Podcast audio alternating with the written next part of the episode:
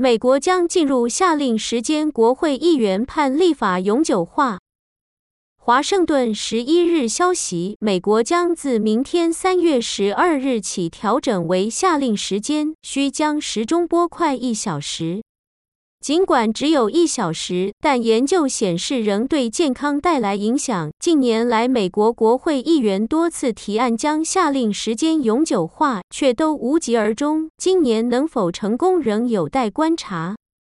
美国、加拿大将自明天凌晨两时起进入被称为夏令时间的日光节约时间 （Daylight Saving Time），并将持续至十一月五日结束。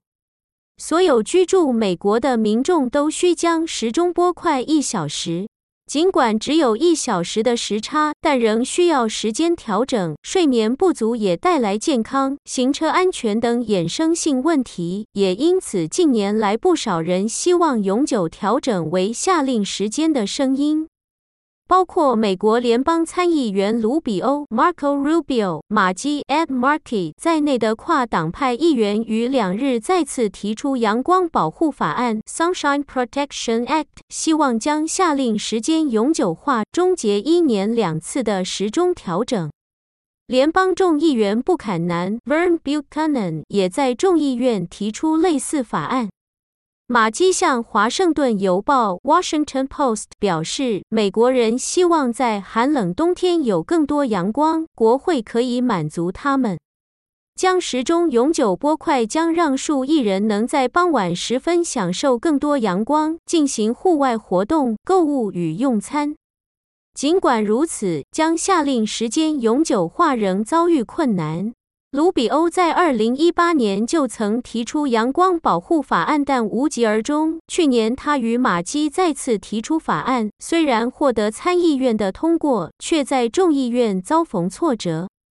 华友指出，是否支持下令时间永久化，主要受自身利益影响。举例而言，冬天的夏令时间对东部的波士顿、迈阿密这样的城市更有利，但为中西部的印第安纳州印第安纳波利斯 （Indianapolis） 却要到上午九时以后才看得到日出。也因此，不少中西部议员多年来反对夏令时间。虽然每到调整时间时，总少不了是否取消夏令时间或让下令时间永久化的讨论，但报道指出，今年法案通过的机会仍然不高，参众两院都没有足够多数支持这项法案，选民间也没有明确共识。注：夏威夷地区不受夏令日光节约时间 （Daylight Saving Time） 的影响。